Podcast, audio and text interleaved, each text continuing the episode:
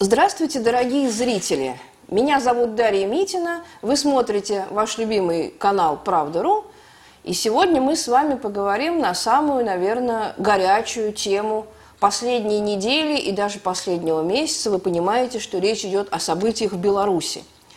Заранее прошу прощения, если это будет немножко долго. Я сегодня решила построить передачу в форме ответов на ваши вопросы, коих накопилось очень много – все спрашивают, все интересуются, это вполне понятно, потому что Беларусь, мягко говоря, нам не чужая. Более того, абсолютное большинство из вас говорит, что мы один народ, здесь мы как бы совершенно единодушны. Я вообще считаю, что все советские люди – это один народ, но Беларусь, она в силу многих причин нам, наверное, наиболее близкая из всех. И, конечно, равнодушных нет. Вопросов очень много – они по большей части достаточно однотипные, поэтому я решила их сгруппировать в несколько, так сказать, групп вопросов и будем по очереди, так сказать, потихонечку разбирать спокойно, без истерики, все, что там происходит и что нас, как говорится, ожидает в ближайшее время. Нужно понимать, что ситуация находится в постоянной динамике, все меняется буквально каждые полсуток, что, в принципе, вполне естественно для такой, в общем-то, острой ситуации, которая сейчас э, в республике. Вот. Но, тем не менее, если включить голову, держать эту голову холодной и, в общем-то, не поддаваться на всякие медиа, информационные, пропагандонские провокации, то можно обнаружить и закономерности, и, так сказать, причинно-следственные связи. Вопрос первый – что, собственно говоря, в Беларуси происходит? Что это такое мы, собственно говоря, наблюдаем? Вот, на этот вопрос можно ответить по-разному. Значит, э, люди, которые настроены оппозиционно к белорусскому руководству, они говорят так, что мы наблюдаем, так сказать, э, гражданский мирный протест э, в ответ на, так сказать, не те итоги выборов, которые хотелось бы оппозиции. Да? Ну, кто-то называет их сфальсифицированными, кто-то как-то еще. Вот. Ну, на самом деле это очень узкий ответ. Конечно, э, есть элементы гражданского протеста и есть, так сказать, выборная тематика, безусловно. Вот. Но в целом, конечно, это немножко другой процесс. Это процесс достаточно долгий, он не единовременный, он растянутый во времени. Вот. Кое-кто уже назвал его так называемой болгаризацией Беларуси. То есть это согласованный между несколькими, так сказать, акторами, как внутри белорусскими, так и международными. К сожалению, Россия в этом тоже принимает активное участие, о чем я позже скажу. Это согласованный процесс по лишению Беларуси суверенитета. Либо полностью, либо частично. Здесь уже зависит от того, кто какие цели в этой э, сложной внешнеполитической игре преследует. Да? Кто, как говорится, чего ловит, если э, таким простым русским языком выражаться. Значит, уже проявились достаточно четко иностранные интересы. А вот, прежде всего, это такие малые, малые страны Евросоюза, как Польша, вот, куда конь с копытом, туда Ирак с клешней, Прибалтика, Литва, Латвия, Эстония. Эстония чуть в меньшей степени, Литва, Латвия в большой степени – а вот, они уже, как говорится, совсем не палятся, да, есть такое хорошее русское выражение. Они уже опубликовали, во-первых, так называемый реанимационный план реструктуризации белорусской экономики. Вот, говорят, что план этот был подготовлен в сотрудничестве с целым рядом представителей белорусского бизнеса, во что я охотно верю, вот, и в сотрудничестве с представителями российского бизнеса, во что я верю чуть меньше, потому что план этот подразумевает, так сказать, достаточно равномерный распил э, Республики Беларусь между заинтересованными сторонами, а Россия, как мы знаем, она хочет всего и сразу, что она неоднократно демонстрировала. И что, собственно говоря, явилось причиной вот таких сложных, острых, не вполне нормальных э, взаимоотношений с белорусским руководством на протяжении последних лет. Вы знаете, что союзное государство с Беларусью это, в общем-то, в значительной степени фикция. Ну, будем называть вещи своими именами, не будем лукавить. Есть некие общие правила таможенные, есть э, совместные действия в военной сфере э, в рамках ОДКБ с Белоруссией, да, у нас особые отношения как с союзником, есть совместные обязательства союзнические, в том числе э, совместного отражения иностранной агрессии в случае военной интервенции. Ну, вот, собственно говоря, этим наши союзнические отношения и исчерпываются. Гражданство у нас разное, паспорта у нас разные – правила экономические, так сказать, налоговые и все прочие у нас разные. Беларусь живет по своим законам, Россия живет по своим. Все усилия, которые предпринимал парламент союзного государства в 90-е годы, в начале нулевых, они, в общем-то, остались, к сожалению, на бумаге. Мне это очень жаль, как непосредственному участнику процесса. Я была не только одним из депутатов Государственной Думы, который в 1996 году голосовал за союзнич... союзное государство России и Беларусь, но и как член соответствующей комиссии, которая разрабатывала нормативно-правовую базу для этого самого союзного государства. Вот. То, что э, этой нормативной правовой базой, пардон, подтерлись, это не моя вина, а наша общая беда, к сожалению. Мы знаем, что отношения достаточно прохладные э, у российского руководства с руководством белорусским. Это медицинский факт. Ну, раз уж мы начали говорить о России, то э, давайте определимся сразу, да, какая позиция России. Э, почему этот вопрос, собственно говоря, вызывает такие дискуссии, да? Одни говорят, что там чуть ли не Путин завтра прилетит на голубом вертолете спасать там бедного батьку там, от разъяренной толпы. Другие говорят, что Путин, наоборот, сидит, так сказать, потирает ручки и только и ждет, когда ему, так сказать, все это замечательное добро, сохраненное и приумноженное белорусами в ходе 25 лет спокойной жизни, достанется – Третьи говорят, что э, российское государство в лице Кремля вообще самоустранилось, а идут какие-то мутные игры со стороны непонятных, так сказать, структур и персоналей. К сожалению, третий вариант, он ближе всего к истине, потому что мы четко видим, что если э, страна не может сформулировать, четко артикулировать свою политику по отношению к другой стране, то, скорее всего, этой политики просто, как говорится, нет. Да? То есть, с одной стороны, мы слышим некоторые заявления Министерства иностранных дел устами Марии Захаровой, да? С другой стороны, мы прекрасно понимаем, что Министерство иностранных дел не занимается ни белорусской проблематикой, ни вообще делами постсоветского пространства, к сожалению.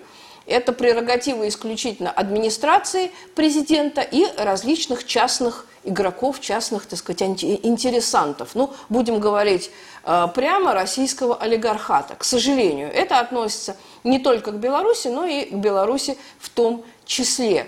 Плоды этой политики мы пожинаем уже давно и на украинском направлении. Мы прекрасно видим, э, чем закончилась такая замечательная многовекторная политика России по отношению к нашему славянскому соседу.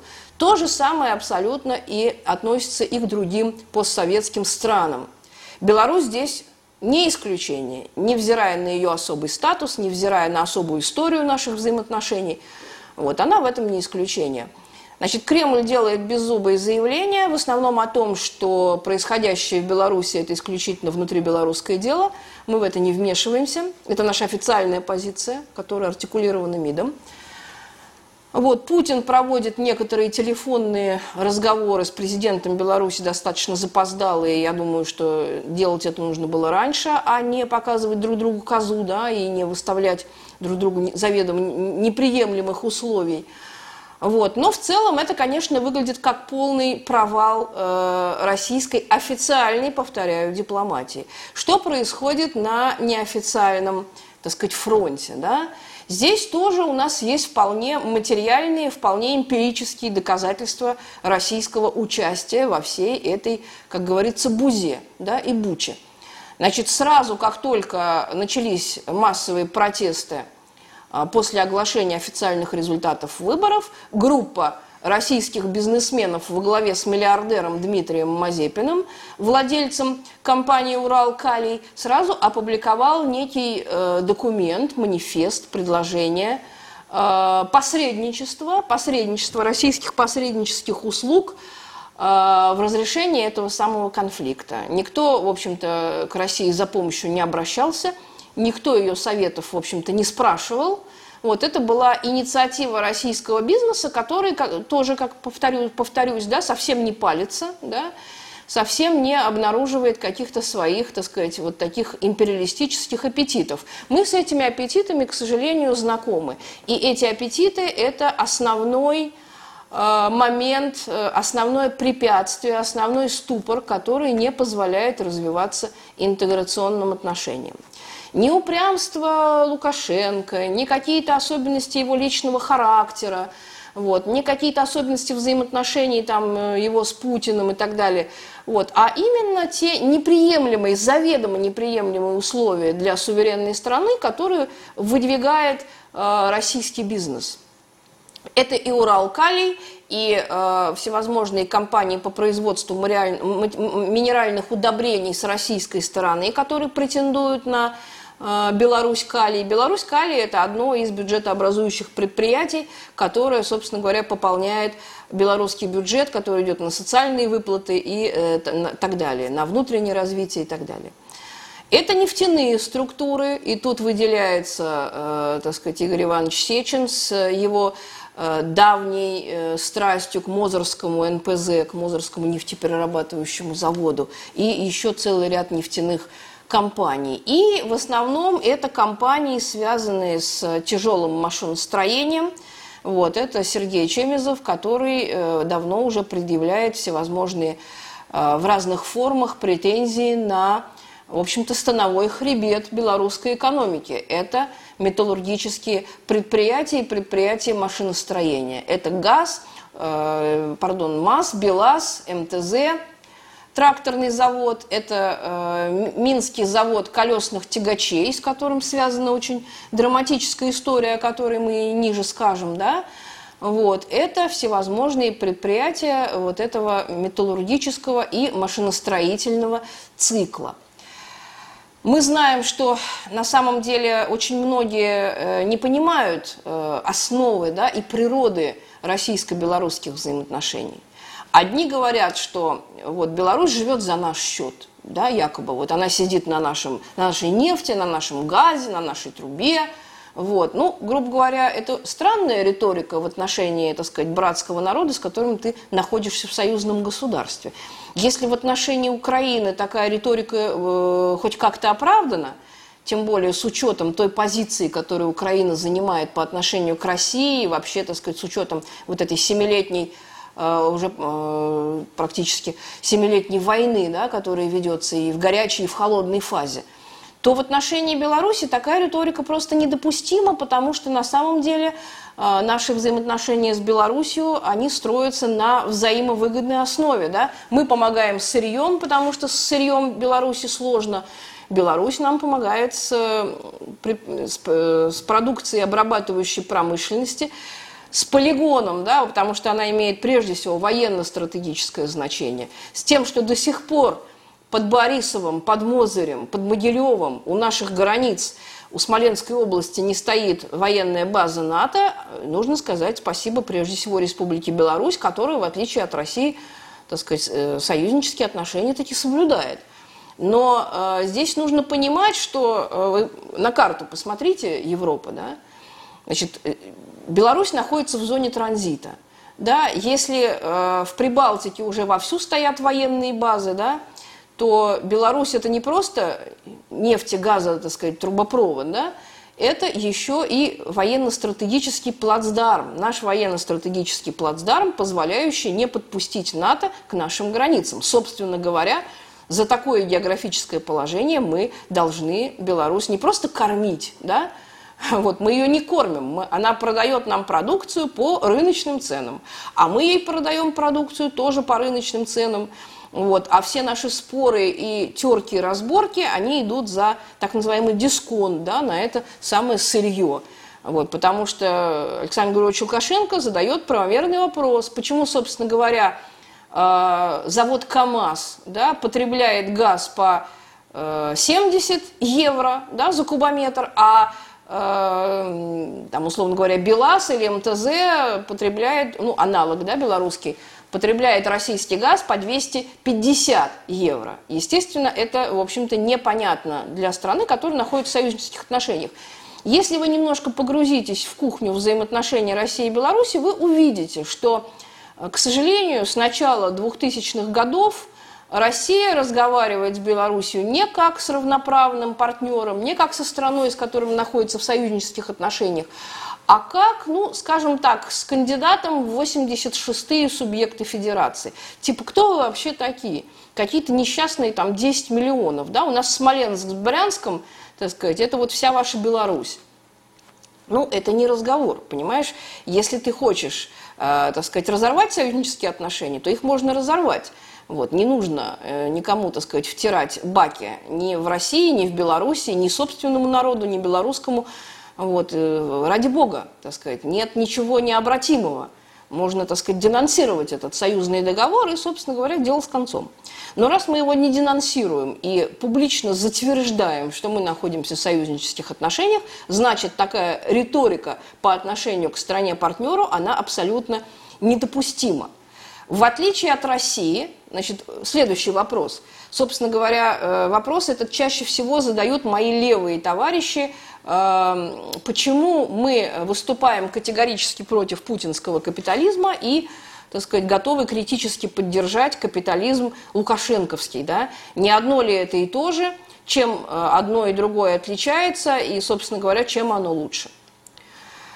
На мой взгляд, это достаточно странный вопрос. Вот. Он похож, честно говоря, на вопрос скорее такой пропагандистский, высосанный из пальца. Совершенно очевидно, что модель э, государственного капитализма в России и в Беларуси совершенно разная. Вот. А э, как мы знаем, да, по нашим, так сказать, классикам, да, которые говорили об этом еще в начале 20 года, и не, 20 века, и ничего с тех пор не изменилось. Пролетариату отнюдь не безразлично, в каких формах буржуазия осуществляет свою власть над ним. Либо это социальный каннибализм, людоедство и первобытные, так сказать, формы капитализма, как на той же Украине, там, в Албании, теперь в Болгарии молитвами Европейского Союза. Либо это умеренный такой, э, умеренный авторитаризм, значит, госкапитализм, как в путинской России, без социальной защиты, который тает э, со дня на день, да, со всеми э, прелестями вот этого капитализма – который э, еле-еле уже сдерживается да, соответствующей статьей Конституции, достаточно декларативной, в которой говорится, что Россия социальное государство. Другое дело в Беларуси. Да, там проводится так, там тоже капитализм, государственный капитализм. А вот, там достаточно авторитарная, так сказать, в последнее время суперавторитарная форма правления, да, вот, но там совершенно иная экономическая модель. Там основные э, бюджетообразующие предприятия остались в руках государства, госсектор составляет порядка 40%, да, и э, социальная система, она не разрушена. Во-первых, не разрушена промышленность, в отличие от Украины и Беларуси, э, в отличие от Украины и России, Беларусь не прошла стадию депролетаризации, там сохранена промышленность. Если мы сравним экономические показатели, да, рост ВВП по сравнению с 1990 годом, да, годом, предшествующим распаду Союза, то ВВП Беларуси увеличился ровно вдвое, на 200%, ВВП России увеличился на 24%, да, то есть скромненько так увеличился. И Украина, как говорится, почила в Бозе, значит, ее ВВП уменьшился на 63% по сравнению с уровнем 90 -го года. Вот вам три модели развития, как говорится, да? Три модели госкапитализма. Украинская, российская и белорусская. Какая эффективней, судите сами. Что касается социалки – что касается социалки, здесь можно много говорить красивых э, и разных, так сказать, слов. Вот, но я всегда привожу один пример вот из моей буквально, что называется, насущной жизни. Вот, он очень выпуклый и понятный. А, наша, наша однопартийка, да, Ольга Винтер, вот моя подруга и товарищ по партии, значит, недавно попала в большую беду, там была вынуждена прооперировать, э, была тяжелая достаточно ситуация с ее матерью, была тяжелая операция. Вот, человек пролежал в реанимации, пролежал три недели в клинике частной, московской, да, семейный доктор назовем, давайте сделаем этому замечательному заведению рекламу.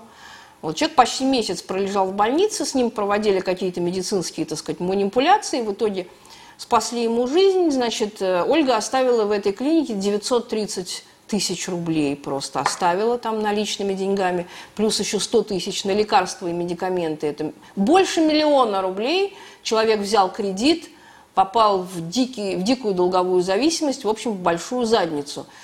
Я просто, когда рассказываю об этом своим белорусским друзьям, они не то что не верят, они просто спрашивают, сколько-сколько? Вот они просто цифр таких-то, в общем-то, не слышали, да? Вот, Беларусь живет, да, она живет скромно, люди не шикуют, но такой ситуации там в Беларуси просто невозможно себе представить. Там действительно бесплатная медицина, там действительно бесплатное образование. Человек не может там попасть в такую ситуацию. Вот, там по-прежнему сохранена практика э, раздачи, так сказать, квартир от государства. Но вот опять же моя знакомая, проработавшая на госслужбе 5, 6, 5 или 6 лет, родившая двух детей, получила трехкомнатную квартиру от государства. Это в порядке вещей. То есть бюджетники там обеспечены жильем, вот, обеспечены, так сказать, социальной защитой разнообразной совершенно – вот, можно сказать, ну, кто-то называет это пережитком социализма, называйте как угодно, это медицинский факт. Последнее время, да, левые критикуют белорусское руководство за э, все больший, так сказать, отход от заво- завоеваний социализма. Можно критиковать, да, пожалуйста.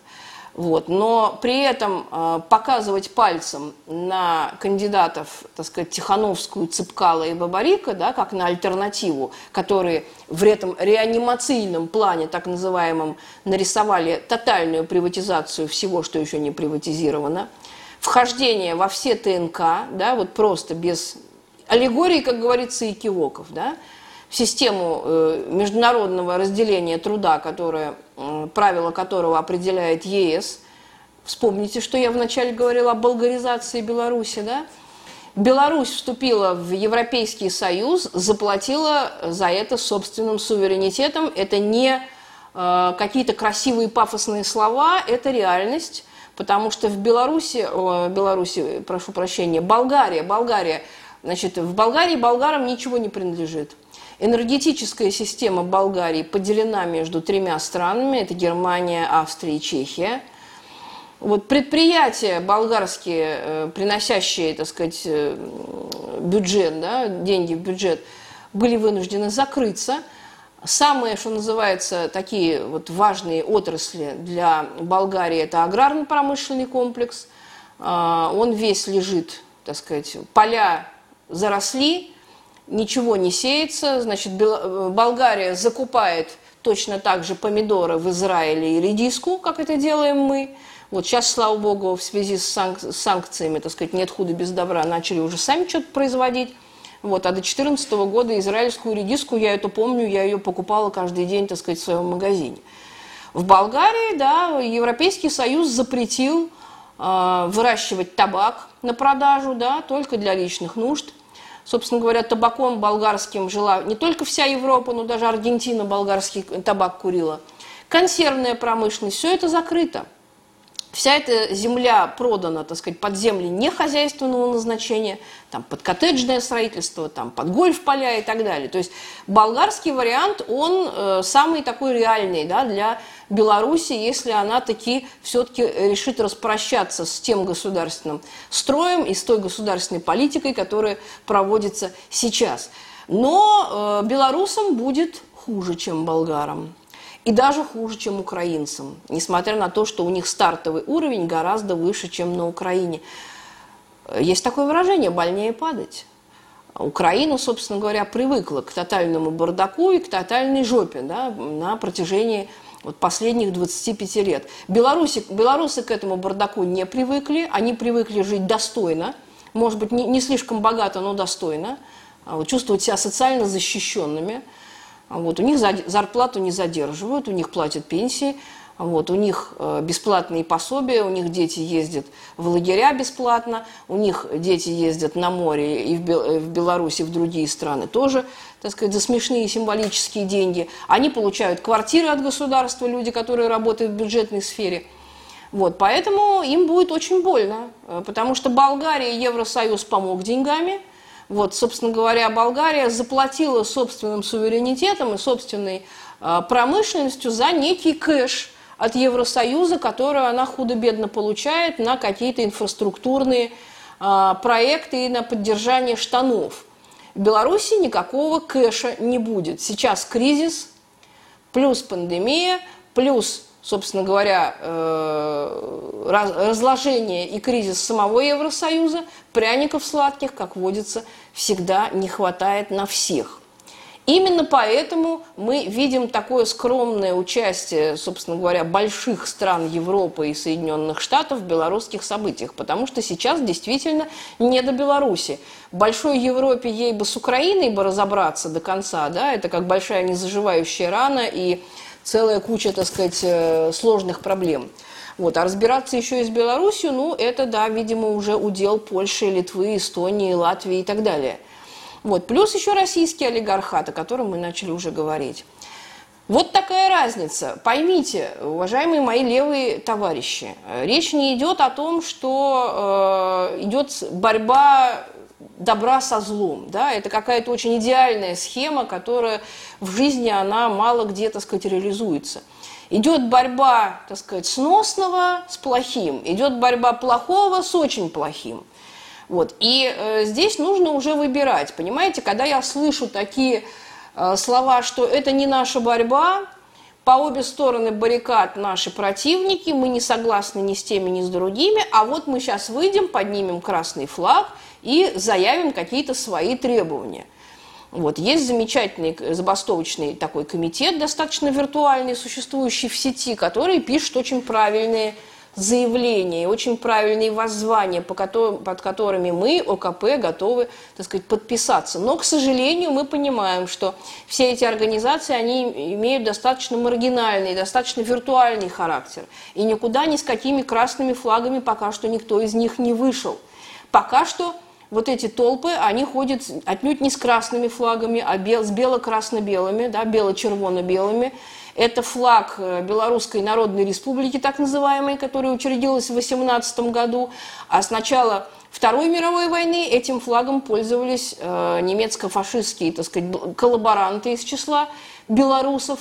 Те люди, которые, так сказать, стали на службу Гитлеру и, собственно говоря, флаг, э, посмотрите историю Минского гетто, да, вы увидите вот эти флаги на комендатурах, да, на полицейских комендатурах. Это вполне себе такой окрашенный флаг. Это не какой-то нейтральный там исторический флаг, там, который нам, о которых нам рассказывают вот эти так называемые оппозиционеры. Нет, это вполне себе конкретный флаг. То есть здесь украинский стиль прослеживается, что называется, от и до. И не видеть этого, это надо быть совсем-совсем слепыми. Придаете вы значение символической стороне дела, не придаете, но это, этого не видеть, как говорится, нельзя.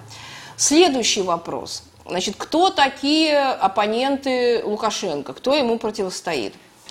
Значит, ну, вы фактуру знаете. Обращу, обращу внимание на то, что как бы все три основных оппозиционных кандидата, они так или иначе связаны с Россией. Бабарика, значит, это просто кандидат Газпрома, да, то есть Газпром в этого кандидата вложился, и поэтому, когда батька говорит, что Россия ведет двойную, а то и тройную игру, он ни разу не параноид и не лукавит, действительно, Россия ведет двойную и даже тройную игру. Цепкало, да, это не, то, не, только, не, не то, чтобы какой-то там с другой планеты спустившийся, так сказать, диссидент, оппозиционер и так далее. Это бывший соратник Лукашенко, бывший его советник – которого Лукашенко посадил руководить парком высоких технологий. Да, это человек, который манифестирует, э, так сказать, олицетворяет собой интересы белорусского IT-сектора, сектора высокотехнологичного. Батька этот сектор пестовал, пестовал, давал ему шоколадные условия для работы. Почитайте немножко про белорусский парк высоких технологий. Вот, и теперь именно эти слои значит, подняли э, свои как говорится, хвосты и знамена против белорусского государства. И это феномен, который подлежит, как говорится, изучению. Тем не менее, Цыпкало Значит, в любом случае, сегодня он э, сначала был в Киеве, потом его с санными тряпками оттуда прогнали э, бандеровцы. Есть видео, да, замечательное, как он блеет на камеру там что-то про аннексию Крыма там, и гражданскую войну э, России с Украиной. Гражданская война России с Украиной. Вы слушаетесь только вот в этот абсурд, да? Вот, то есть оказался человек слабым в коленках и, э, в общем-то, не э, великого ума, да, то есть, может быть, он и выдающийся, так сказать, IT-руководитель, но как политик он оказался, в общем-то, никаким. И он никак не напоминает человека, который способен бороться за власть и имеет такое желание. Он способен на договорники. Он поехал в Варшаву и Вашингтон, разговаривать с сенаторами, значит, надувать щеки и изображать из себя, так сказать, члена команды победителей. Что это за команда победителей? Значит, ну, про Светлану Тихановскую вы знаете, она случайно попала в компанию. Вот, гораздо интереснее фигура ее мужа, да, арестованного, который не смог принять участие в выборах. Кто это и что это? Это, в общем-то, такой деятель шоу-бизнеса, абсолютно аполитичный до прошлого года – вот, э, там ездил, условно говоря, подрабатывал на Ксению Собчак, значит, на просторах Российской Федерации, организовывал какие-то концерты, массовые мероприятия. В прошлом году он выкупил кусок э, земли в Гомельской области с находящимся на ней э, объектом культурного наследия. Да, с этого все началось. Значит, государство в лице, так сказать, президента потребовало у него, чтобы он привел в порядок этот самый памятник да, архитектуры, вложился, инвестировал в него деньги, да, и это, так сказать, закон Белору... Э, Республики Беларусь. Так действуют белорусские законы. Значит, Тихановский не стал этого ничего делать, не стал ничего вкладывать, собственно говоря, да и вкладывать ему было нечего. Вот. Он завел блок, изобразил из себя оппозиционера, ну и в конечном итоге так сказать, э, те кукловоды, которые занимались потом организацией белорусского Майдана, они этого Тихановского заметили и начали раскручивать его в качестве одного из кандидатов. Вот, это такая кампания, значит, для, ну, реанимационный план, так сказать, написанный в Варшаве и в Вильнюсе, так сказать, под американским руководством вы уже тоже прочитали, он опубликован, это не, никакая не тайна, вы можете сами прочитать и оценить. Вчера появилась информация в блоге доверенного лица Тихановской. Странная девушка, которая не может правильно написать фамилию своего кандидата в президенты, пишет его с тремя ошибками. Вот, появился а, список некого координационного совета белорусской оппозиции, такое протоправительство. Да? Ну, при анализе этого списка, который открывается фамилией Нобелевской лауреатки, ярой либералки, так сказать, Светланы Алексеевич – вы можете сами судить, что это за список. Это, конечно, никакое не протоправительство, это так называемая дымовая завеса над реальными, так сказать, интересантами разрешения белорусского вопроса не в пользу президента Лукашенко. Понятно, что все перечисленные в этом списке художники, музыканты, деятели IT-сектора, вот какие-то журналисты, оппозиционные правозащитники, понятно, что не они будут управлять Беларусью в случае, если действительно переворот состоится – вот, и э, в, в республике будет новая власть? Конечно, нет. Вот. Ну, естественно, э, все зависит от того, э, от многих факторов, да, как договориться Беларусь с Россией, значит, как, насколько э, проявлять свои аппетиты будет белорусский олигархат, как выступит, так сказать, белорусское общество, пока что оно выступает вот так, как мы видим, да, то есть есть некий отмобилизованный электорат против Лукашенко, и есть не очень мобилизованные, так сказать, активисты, которые выступают за. Вот. Результатов выборов мы не знаем, и я об этом тоже сейчас скажу. Вот, поэтому судить сложно. Но э, сейчас пыль уже немножко улеглась, уже неделя прошла этих протестов.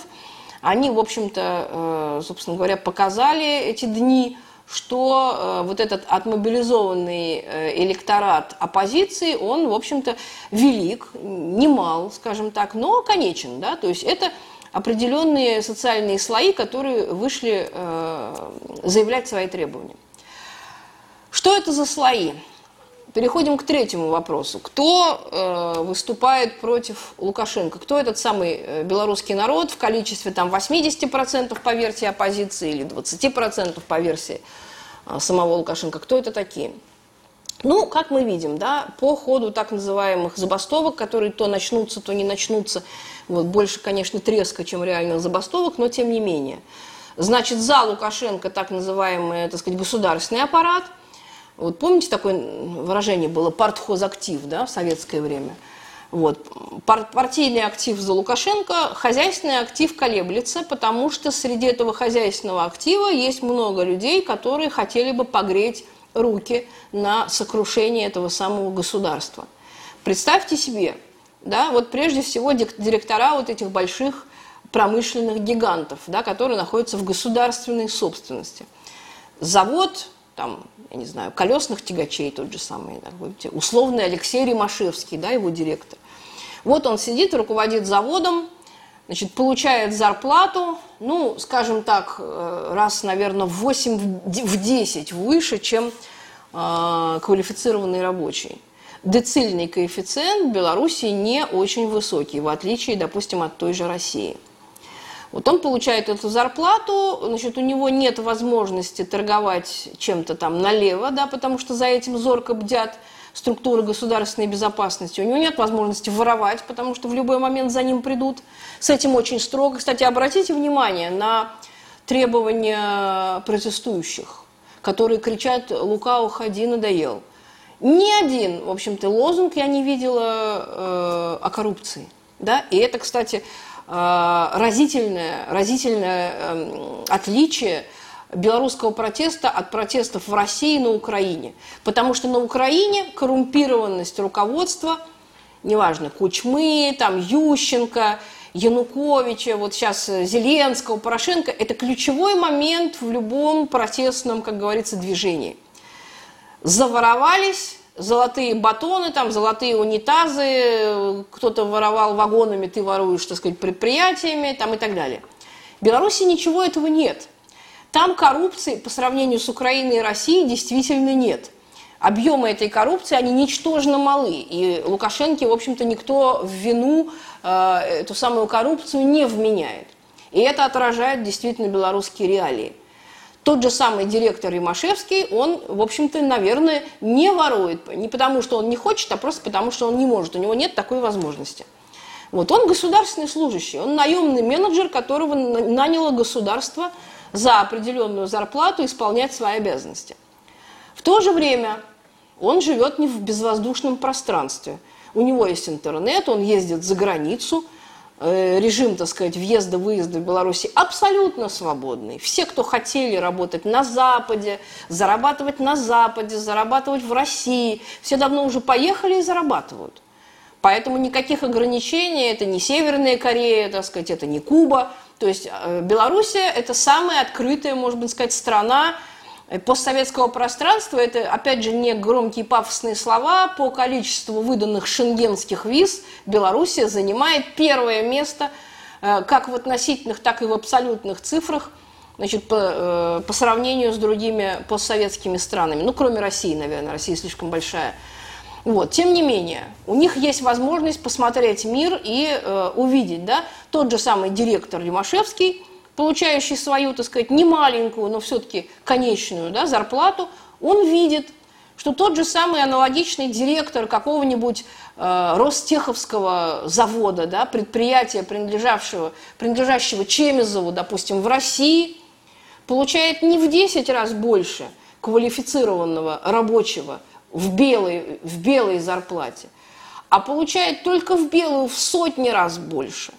Совершенно легально, плюс еще Э, левак, плюс еще конверты, плюс еще там торговля тем другим.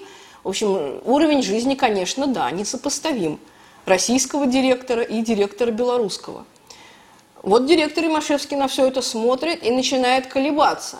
А надо ли нам, собственно говоря, продолжать жить вот в таком, так сказать, как говорится, этом самом, вот при таком строе, да? Не проще ли как в России это сделали, да, все потихонечку приватизировать под шумок, пока здесь за власть борются разные группировки. Вот отсюда такое его выступление. Это вообще образец, я бы сказала, э, искусства, да, ораторского. Э, человек вышел, так сказать, к протестующей толпе, к негодующей, которая там хлопает, там что-то кричит, возмущается и говорит, что я голосовал за Лукашенко – люди вас возмущенно там шикают, улюлюкают, там букают и так далее. Но я раскаиваюсь в этом. Мы еще об этом пожалеем. Лукашенко выборы проиграл. Все опять улюлюкают, шикают, кричат. Но я голосовал за Лукашенко. То есть у человека идет такая внутренняя борьба, его просто пожалеть нужно, да. Ведь совершенно понятно, что, в общем говоря, хотят эти самые директора, да. Значит, в, в России все было немножко по-другому. Там именно партийная верхушка предала, партийная номенклатура.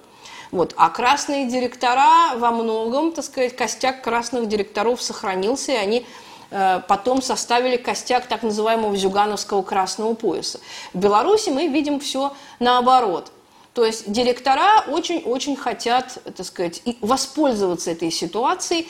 Вот. Что касается рабочих, Дорогие мои левые товарищи, мы переходим к следующему вопросу.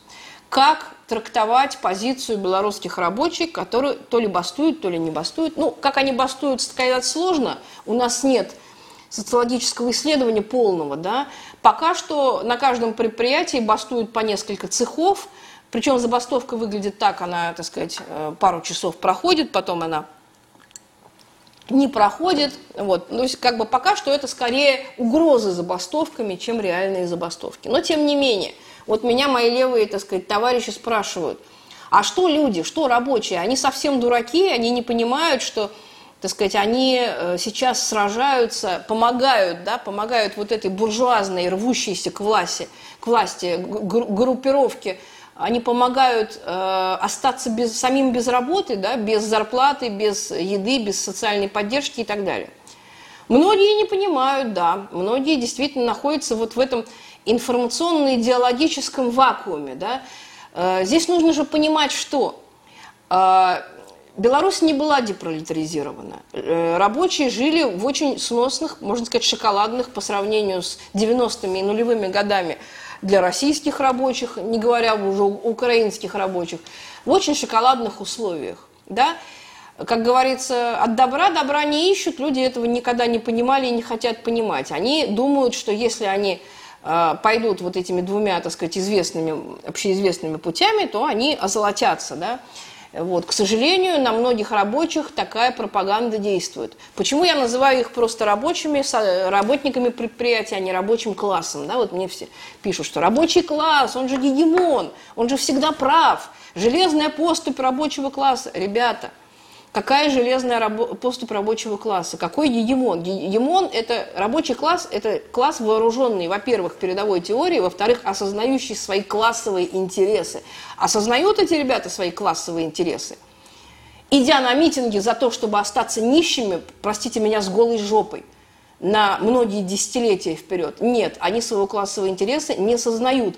А те, которые сознают, их тоже много. Не надо этого отрицать, не будем несправедливыми. Но нам их польский канал Нехта, рупор, так сказать, вот этой всей э, швали, да, кодлы, она не покажет. Такие люди есть. Вот, и они есть даже, э, что называется, в не наших интернетах. Пожалуйста, посмотрите другие телеграм-каналы и программы государственного телевидения, да, Беларусь. Такие люди есть. Такие люди выходят, да, сегодня вот мы с вами сидим, сейчас 17 часов 47 минут московского времени – Значит, через час по всей Беларуси начнутся митинги в поддержку Лукашенко. Да? То есть пошла обратная волна. Сегодня в Гомеле, сегодня в Могилеве и в других областных центрах эти митинги пройдут. Значит, почему рабочий класс идет за своими, так сказать, не вполне чистоплотными директорами и за вот этими кликушами с польского канала Нехта? Потому что у них нет опыта, у них нет социального опыта, к сожалению. Их социальный опыт – это честно трудиться – 25 лет, получать деньги, получать дотации и, в общем-то, горе не знать. Вот весь это, э, э, это их весь социальный опыт.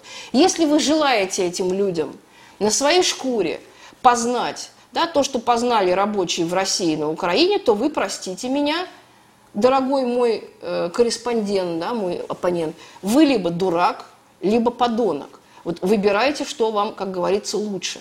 Вы хотите толкнуть этих людей – да, оболваненных пропагандой, так сказать, людей, у которых нет соответствующего социального опыта, в горнило вот этой борьбы, так сказать, классовой, да, вы называете ее классовой борьбой. Нет, это борьба за то, кто быстрее вырвет у белорусского рабочего кусок изо рта. Будет это российский олигарх Мазепин, какой-нибудь польский пан или свой э, белорусский змагар, так сказать, э, мироед э, доморощенный. Вот и вся классовая борьба. Я понимаю заявление забастовочного комитета Беларуси, там очень много правильного. Но, к сожалению, нет реальных профсоюзов сейчас, ни рабочих, ни фиктивных никаких. Понимаете, вся эта федерация независимых белорусских профсоюзов оказалась галимой фикцией. Не будем забывать, да? Э, мой э, замечательный друг Михаил Сергеевич Арда, да, руководитель избирательного штаба Лукашенко, он параллельно еще и председатель Всебелорусской Федерации профсоюзов. Ну и где эти профсоюзы? Вот они вышли да, на шестой день уже э, кровавых событий. Вот они уже постепенно, эти события становятся кровавыми. Да? Вот на шестой день они проснулись и вышли. А следующий вопрос, тоже достаточно острый, тоже многие его задают. Почему против Лукашенко выходят большие толпы народу, а за Лукашенко, так сказать, митинги гораздо более э, жидкие? Да? Э, интересный вопрос.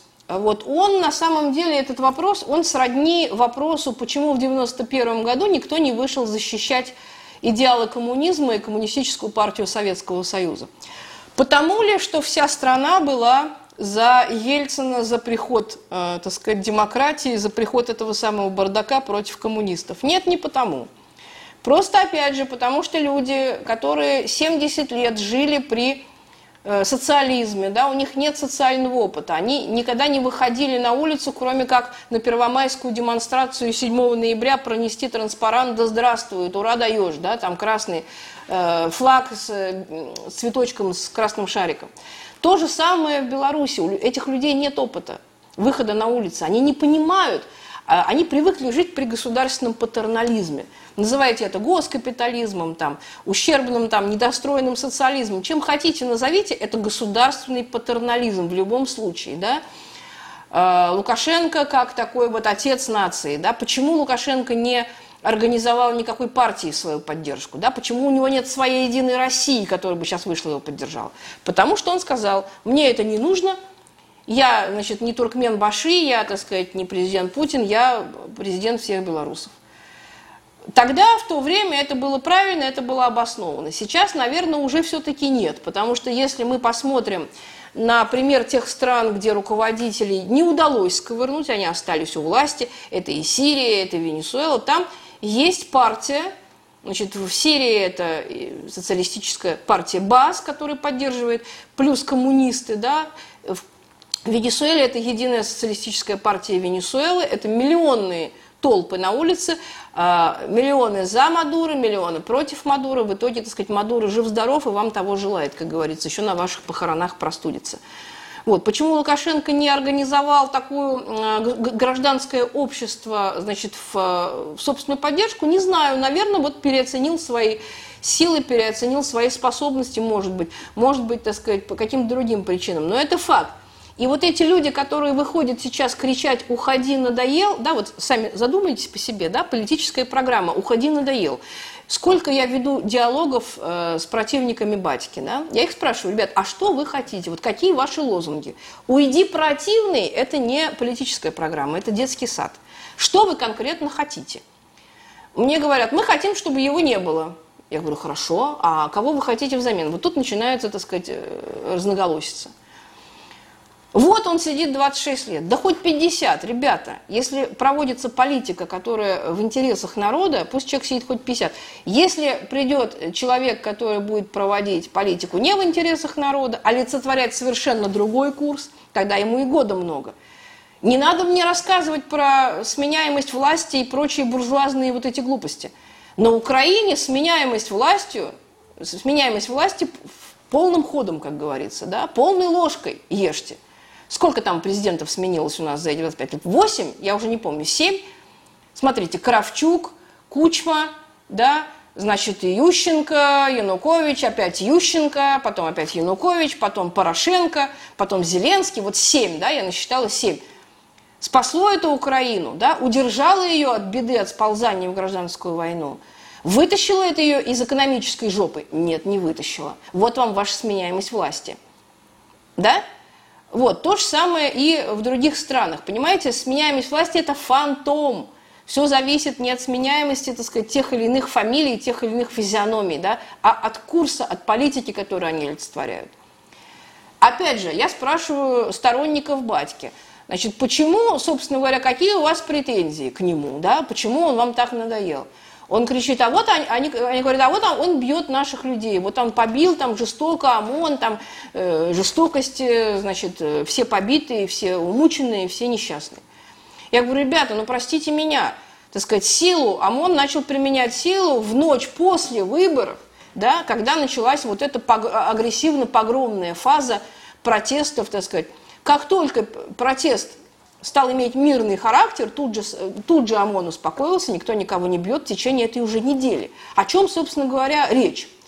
Ах, нет, ну как же вот это насилие? Ребята, вы вспомните свою избирательную кампанию, как вы ее вели. Да, вы имеете право, вы в своем праве, вы можете выходить, вы можете протестовать, ваших кандидатов арестовали, там, посадили, не допустили к выборам и так далее. Это вы в своем праве. Но вспомните вот эти огромные митинги, которые собирала Тихановская. Вспомните эти цепочки огромные, опоясывающие город да, за Тихановскую. Вспомните сбор подписей в несогласованных э, местах. Да, он, он шел по всей стране. Кто-то кого-то побил, может, кто-то кого-то арестовал, да, кто-то кого-то как-то э, притеснил, да, ничего подобного, вы все это делали. В России вот так вот, ага, выйдем мы сейчас в цепочку, блин, за кандидата, да, встанем вот так живой вот изгородью вокруг города. Сейчас, ага, батька у них жестокий. Вот. Я просто, ну, как бы с либералами это все понятно, меня больше левые, так сказать, волнуют. Они говорят, вот как же так? Была применена сила – был применен, применен вот аппарат насилия, вот там эти все фиолетовые жопы, извините меня за выражение, да, с вот этими синяками, да, которые уже неделю фиолетовые, там, без, без отеков, без желтизны, там, за неделю, да, ну ладно, опустим, как говорится, да, это все технологии, так сказать, знакомые. Вот, кто-то, э, почему-то вот ни один э, оппозиционер не упускает случая показать свою фиолетовую жопу. Ребята, кого вы хотите испугать или удивить? Нас – После 93 -го года ничем не удивишь, извините меня. Тогда не было интернета, но я почему-то не стала бы, в любом случае, даже если бы он тогда у нас был, показывать свою, пардон, фиолетовую задницу и фиолетовые, как баклажаны, руки, да, и, фи... и спину, да, вот так вот располосованную, вот так вот дубинками в октябре 93 -го года, 1 мая 93 -го года. Мне в голову бы это не пришло. Нет, вот мы этими жопами, так сказать, пардон, завешен весь интернет. Вся сеть вот в этих фиолетовых жопах странного происхождения. Еще там одна блогерша хотела разорванную матку свою показать тоже в сетях. Но вот не показала. Мы все вот в томном предвкушении, так сказать, ждем, пока покажут. Но вроде там в цене она не сошлась с заказчиками. Там две с половиной тысячи евро она за это просила, но почему-то вот никто пока не дал. Вот пока разорванные матки мы не видели. Ребята, ну это все детский сад, простите меня. Если вы случайный человек, не участвуйте в этих погромах, вас никто бить не будет. Я вас уверяю, если вы человек сознательный, если вы политически выходите протестовать против власти, вы должны быть готовыми. И к фиолетовой заднице, пардон, и к другим малоприятным вещам. Вы политический боец. Вы человек с гражданской позицией. Она у вас такая, так сказать, ее можно поддерживать или не поддерживать, но вы знаете, на что вы идете – Бороться за власть – это, простите, не лобби укушать. И что такое ОМОН? Ну, да, ОМОН это, это у них профессиональные задачи такие. Они созданы для того, чтобы бить. Да? Любой ОМОН в любой стране, будь это Куба, Венесуэла, Соединенные Штаты Америки, посмотрите на Портленд. Вам сразу расхочется, так сказать, козырять своими фиолетовыми задницами в сети. Посмотрите, сколько там трупов. Посмотрите, сколько искалеченных желтых жилетов во Франции. Какие синяки? О чем вы вообще? Детский сад, действительно. Дорогие мои левые друзья, расскажите мне, что власть не э, может применить насилие. Власть вообще-то единственный э, субъект да, политического процесса, который обладает монопольным правом на насилие в любой стране, с любым социальным строем. При любой попытке, так сказать, эту власть как-то пошатнуть, она это насилие, безусловно, применит. Вы что-то новенькое увидели там для себя или что-то? Может быть, в советское время коммунистическая партия да, не применяла насилие, да? Я что-то пропустила? Или я что-то запамятовала? Может, советская власть, так сказать, своих противников, своих врагов там опуск... А, осыпала лепестками роз, там, мороженым кормила? Я что-то не понимаю, так сказать, вот этих ваших э, непонятных э, речей, да, риторики вашей. Да, власть применяет насилие. Точно так же, как люди, которые пытаются эту власть свергнуть, они тоже при, применяют насилие. И здесь уже, как говорится, кто кого. Есть, так сказать, политические э, договоренности, да, политическая фаза урегулирования конфликта, которая в Беларуси еще явно не наступила. Скоро она наступит. Пока она не наступила, пока идет исключительно силовое противостояние. Обратите внимание, значит, вот до сегодняшнего дня был всего один погибший. Да? Значит, причем э, погибший при странных обстоятельствах Александр Тарайковский, давайте его назовем.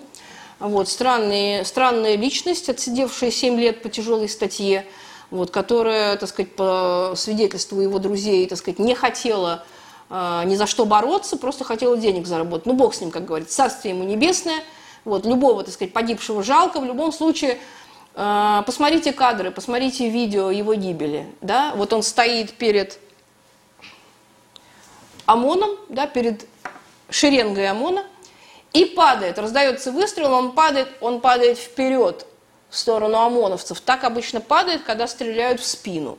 Вот задумайтесь, пожалуйста, об этом. Я не прошу делать никаких выводов, выводов будут, как говорится, делать следствие. Вот когда закончится следствие, тогда мы поймем, кто, куда, зачем стрелял. И все понесут наказание. И с какой бы стороны этот выстрел не раздавался. Я вас уверяю. Остальные – это жертвы ДТП, вы понимаете, когда Мочилова, Месиво и мясорубка, естественно, ДТП – это примерно тот же вариант, как был у нас в 91 году в России, в Москве, когда власть вообще не применяла силу. Вспомните ГКЧП. Она не применяла силу, она не открывала огонь, собственно говоря, и очень быстро признала свое поражение – Сила не была применена властью, но тем не менее три э, юных, так сказать, дурачка, к сожалению, погибли, да? Вот, там закрывали обзор там машине БМП, вот один под троллейбус попал. Вот, это да, это человеческий фактор, это случайности. Вот, три трупа у нас было в, э, в условиях того, что власть вообще не открывала огонь, не применяла силу. А, в Беларуси тоже огонь не открывают, силу применяют, да, вот пока что один погибший, значит, непонятно как. Значит, сегодня трое было задавлено просто в ходе вот этой самой давиловки, значит, душиловки. Вот, вспомните Украину, там совершенно иная картина, там к этому времени бы уже нащелкали бы, дай Боже, да. Четыре месяца, четыре месяца люди в лютый мороз – громили, дрались, убивали, кровь лилась реками. То есть в Беларуси даже, даже вот на, на 20% пока что не украинский вариант, и слава богу, как говорится, Беларусь я не знаю, э, благодарить надо белорусский национальный характер, национальный темперамент или какие-то другие объективно социально-экономические обстоятельства, об этом будут социологи диссертации писать. Вот. Но тем не менее, крови мало, и слава богу, и дай бог, чтобы ее осталось так же мало. Вот мы, безусловно, не поощряем и не можем поощрять, когда кровь льется с любой стороны. Это в любом случае это сограждане. Им жить в одной стране. Еще один вопрос, тоже достаточно больной. Значит, как ведут себя левые и как они реагируют? Да, я понимаю, что вот мы уже скоро час проговорим, но просто вопросов очень много. Давайте мы их все разберем. Я потом сделаю тайм-коды, да, и потом можно будет смотреть не всю передачу, а просто, э, так сказать, кому что интересно, я эти тайм-коды сделаю потом и подсоединю э, к видеозаписи. Как ведут себя белорусские левые? Какова их позиция? Значит, ну, э, прежде всего нужно сказать, что белорусские левые находятся в крайне разобранном состоянии, гораздо более разобранном, чем э, либералы, да. Почему, собственно, э, либералы выводят такое количество народа на митинг? Да потому что это их привычка, понимаете? Они живут этим 25 лет. Они 25 лет ходят на митинги. Каждый раз после каждых выборов мы видим примерно одинаковую картину. В 2010 году народов, народу на улице было как бы не побольше. Не было таких ожесточенных столкновений, но э, народу было явно побольше. Вот, и это, собственно говоря, проза жизни для оппозиционных партий. Их много. Белорусский народный фронт имени, так сказать, Зенона Поздняка, который давно уже превратился в фантом. А, вот. Это Объединенная гражданская партия, это Белорусская народная громада, это всевозможные оппозиционные, так сказать, центристские партии. вот, они, их не видно тоже, мы не видим их. Мы их не видим точно так же, как левых. Да? Они сидят в Вильнюсе, в Варшаве, пишут приватизационные планы по разделу шкуры неубитого Лукашенко. Да? Мы их не видим на улице. Нет их флагов, нет их лозунгов. Они тоже рассосались, растворились. Это еще одна иллюстрация к тому политическому полю, который представляет собой э, Беларусь при Лукашенко.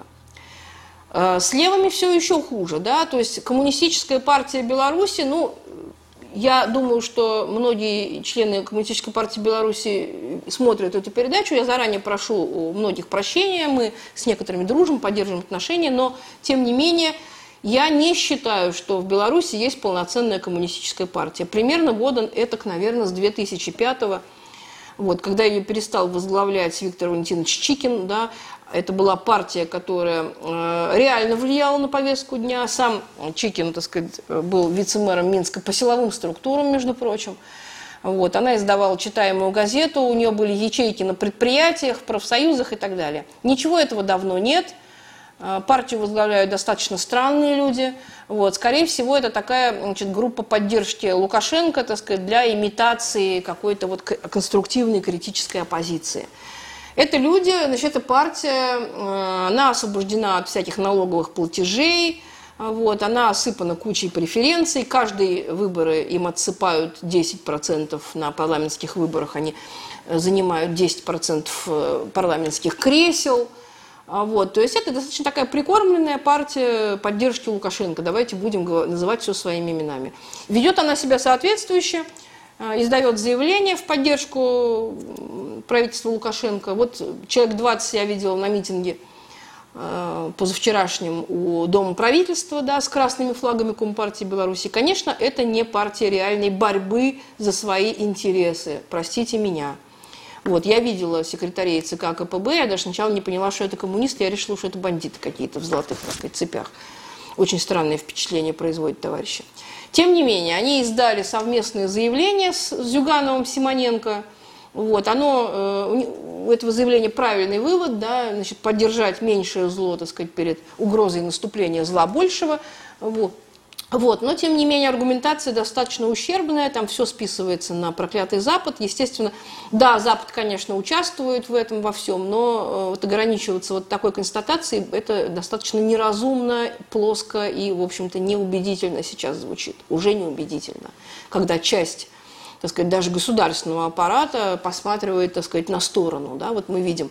Пока что один посол, да, вот канал сказал, все послы уже отказываются Лукашенко, пока что один, вот предатель, отщепенец, так сказать, назовем его, страна должна знать своих героев, посол Словакии по фамилии Лещеня, да, сделал заявление, а, ну, поторопился человек, как говорится. Фальстарт, он фальстарт и есть, потом он горько пожалеет, будет плакать, ну, как говорится, что нам за него переживать.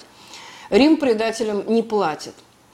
То же самое, значит, с другим аппаратом государственным. Пока что ни один, ни один министр не сделал заявление, да. Вы помните, Асада предавали, бежали, как крысы с корабля, там, Мадура предавали разные там люди, да. Значит, пока что ни один высокопоставленный белорусский чиновник не присягнул непонятно кому. Может быть, он и присягнул Может, он и присягнул бы, непонятно, так сказать, все э, потенциальные кандидаты на белорусское руководство, они все за границей, сидят в Вашингтоне, в Вильнюсе, так сказать, ждут указивок, да, императивов, как Тихановская, так сказать, цепкала. Вот, поэтому все отнюдь не предрешено. Дорогие ребята, не вешайте носы. Вот, дорогие мои левые товарищи, значит, э, возвращаясь к теме белорусской компартии. Значит, есть другие левые организации – в Беларуси, и которые гораздо более похожи на левые организации, сразу скажу. Ну вот, например, а, левая партия «Зеленые», да, наверное, самая левая из белорусских партий, вот, которая возглавляет такую коалицию левых организаций под названием «Движение разом». «Разом» – это по-белорусски «вместе». Вот лидер этой самой коалиции Юрий Глушаков, мой добрый друг-приятель – он был в 2010 году кандидатом в президенты Республики Беларусь. Человек, у которого, в общем-то, нет гроша за душой, так сказать, кроме поддержки друзей. Он зарегистрировался кандидатом, был кандидатом, так сказать, и, собственно говоря, не испытывал никаких вообще-то проблем. Вот. Мой другой друг, товарищ, так сказать, Сергей Возняк, который представляет партию «Справедливый мир», тоже союзническая наша партия. Значит, раньше это была партия коммунистов Беларусь, Беларуси, значит, со своей тяжелой историей. Значит, а в свое время ПКБ вляпалась в поддержку змагаров, так называемых белорусских националистов во главе с БНФ. Вот. Но потом быстро одумалась, сменила название, теперь это «Справедливый мир», и действительно вот такая лево, левоцентристская, это лево-социал-демократическая партия.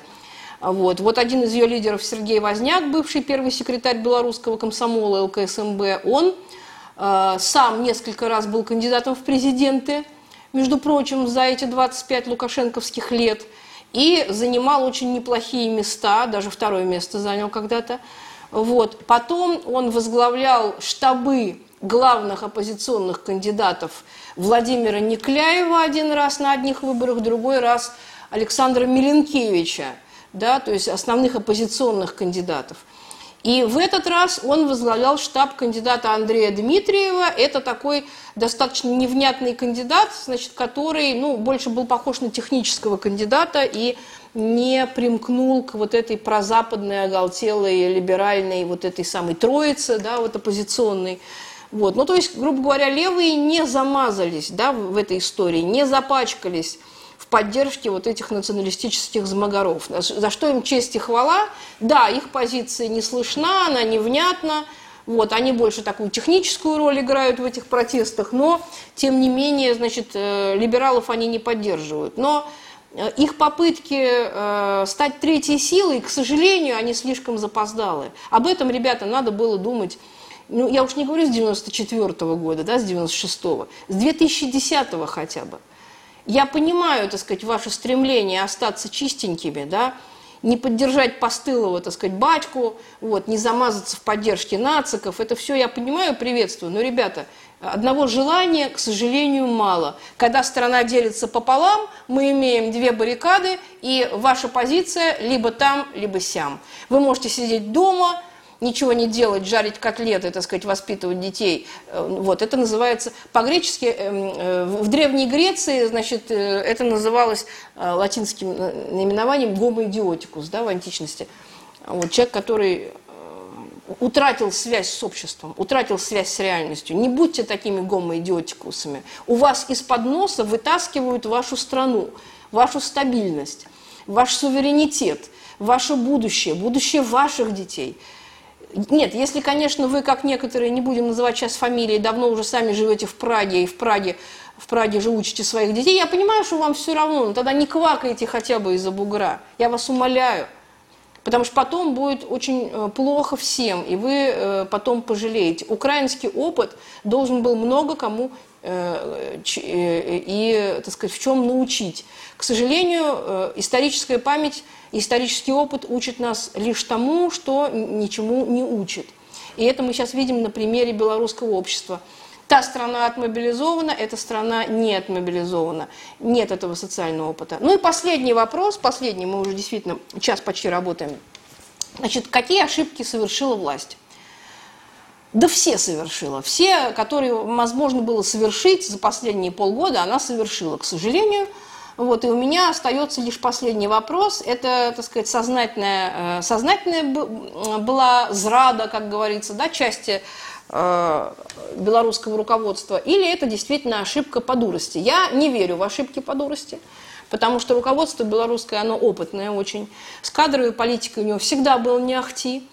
Э, достаточно посчитать, скольких премьер-министров э, Лукашенко сменил за эту 25-летнюю историю. Более 500 министров он сменил, да. Премьер-министр Румас, недавно заподозренный, так сказать, в этой самой зраде, ушел совершенно недавно, да, был заменен премьер-министром Головченко. Очень много вопросов к ряду других членов правительства, в частности, к министру иностранных дел Владимиру Макею. Вот. Очень много вопросов я хочу задать моему другу Михаилу Орде, который возглавлял избирательный штаб Лукашенко, да, про профсоюзы и про их роль. Вопросов много, будем отвечать на них потом. Вот. Но в любом случае э, очень подозрительно, потому что Лукашенко человек опытный и многоопытный. Раньше он таких ошибок не совершал, и я их не могу списать на возраст и на старческий маразм. Лукашенко здоров как бык, Он на два года моложе нашего президента, а нашего президента мы, извините, в старой маразматике тоже пока записать не можем. Да? Лукашенко моложе на два года. Он э, более чем энергичен, он более чем опытен. И почему он проморгал вот это все у себя, я не очень понимаю. Первое. Значит, не нужно было никого сажать в тюрьму, не нужно было никому отказывать в регистрации, создавать ненужные вот эти вот э, напряжения в обществе. Наоборот – надо было всех зарегистрировать, всех поголовно, всех кандидатов, которые собрали подписи, которые не собрали подписи, тех, кто не собрал, помочь им собрать подписи, чтобы кандидатов было побольше, больше кандидатов хороших и разных, они бы растащили голоса, и проблем бы не было, был бы в шоколаде, как говорится. Нет, вот он устраивает какую-то непонятную, так сказать, вот эту охоту на кандидатов, значит, за два месяца э, до выборов, я понимаю, что к ним ко многим есть вопросы, и их нынешнее поведение, оно показывает, что арестовали их вовсе не с Будуна, да, э, и не просто так, но это не нужно было делать за несколько месяцев до выборов, чтобы вот это вот плодить, вот множить вот этот самый негатив. Это негатив, он вполне, так сказать, как говорится, оправдан со стороны людей. А, вот, с кандидатами вот такая свистопляска. С итогами голосования. Ну, ежику понятно, что Лукашенко эти выборы выигрывал в один тур. Не нужно было, как говорится, переворачивать шахматную доску и объявлять результаты выборов еще э, чуть ли не до закрытия участков. Э, народ на это среагировал крайне э, отрицательно. И все наши э, тезисы о том, что буржуазные выборы никогда ничего не показывают, они ничего не отражают, они, э, так сказать, не показывают реальной уровня, так сказать, э, настроения населения. Это все, сейчас это нас не слышит, это мы кричим, так сказать, куда-то вот в э, пустоту. Людей обманули, да, значит, и э, объявили результаты выборов э, достаточно нереальные. То есть, по моим оценкам, по оценкам независимых социологов, это где-то должно было быть 55-60 у Лукашенко, 30-35 у Тихановской. Если бы эти проценты были оглашены, то никакого бы волнения не было бы, да, люди бы пошумели и разошлись бы, да. Но, тем не менее, обе стороны пошли на принцип в порядке взаимного троллинга, объявив совершенно одинаковые цифры, но с разных сторон. Зачем это было сделано властью, это, так сказать, еще один вопрос, на который, который требует ответа, но так оно и есть. То же самое сделала оппозиция, обратите внимание, я считаю, что голоса не считал никто, ни власть, не оппозиция, поэтому все разговоры там про проценты – это разговоры в пользу бедных. Давайте сразу их не вести и забудем вообще э, выборы. Это, как говорится, буржуазная декорация. Здесь гораздо важнее действительно будет реальная, так сказать, поддержка людей. И давайте не будем запоминать, э, не будем забывать, что протоколов выборов не видел никто ни власть, ни оппозиция. Власти помешали посчитать голоса, и она решила их не считать. Просто когда, извините, избирком берут в кольцо да, оппозиционеры и срывают подсчет голосов, никакого адекватного подсчета быть не может. Здесь совершенно, так сказать, не нужно было тешить себя иллюзиями, никакого подсчета не было. То же самое и оппозиция. Никаких протоколов, кроме 10 протоколов, так сказать, обнародованных, да, она не предъявила. Вот. В то же время растет э, количество, так сказать, голосов, да, уже и в интернете, и на улице людей, которые говорят, что мы голосовали за Лукашенко, нашими голосами, так сказать, вытерли то, что должны были вытереть. Вот, поэтому давайте смотреть. Значит, я вам обрисовала основные, так сказать, вопросы, да, самые важные, такие очень горячие, да. Дорогие левые, я вас прошу, будьте активнее, ведите себя активнее, но э, это все будет тогда, когда вы либо сохраните свою страну, либо ее не сохраните. Потому что вопрос действительно, сейчас э, счет пошел не на дни, а на часы. Если вы, так сказать, э, послужите полежками в костре, да, в камине вот этих либеральных националистов, которые рвутся к власти, совершенно неважно, так сказать, акционируете вы свои предприятия, вам расскажут красивые сказочки, что вы теперь акционеры, мы это все уже проходили, потом вы все эти акции продадите за литр водки и таз пельменей, понимаете, как сделали это российские рабочие. Я абсолютно без всякого неуважения, но простите меня, это случилось и в России, и на Украине. Вы пока что этого не сделали, и не дай бог, вам Бог этого сделать, да? Вот. Либо есть второй вариант. Ваше предприятие стоит там 5 миллиардов да, евро – ну, всегда найдутся добрые дяди там, с российскими паспортами, там, с польскими паспортами, с какими угодно паспортами, которые дадут вашему директору 50 миллионов евро, да, которому ему хватит до конца жизни ему и его детям. Вот и все, и вопрос решен. И вы без работы, вы без перспектив, без будущего, так сказать, без госзаказа, без чего угодно. Поэтому не сделайте эту ошибку. Вот, мы вроде все разобрали. Если мы что-то еще не разобрали, то прошу прощения, будем записывать вторую серию. Значит, я обещаю сделать тайм-коды, потому что получилась часовая, так сказать, даже с лишним у нас с вами программа. Значит, если кому-то что-то интересно послушать а, отдельно, то вы сможете это сделать. Вот, смотрите «Правду.ру», мы всегда с вами. Завтра в это время, так сказать, мы будем опять же с вами. С вами была Дарья Митина. Спасибо, до свидания.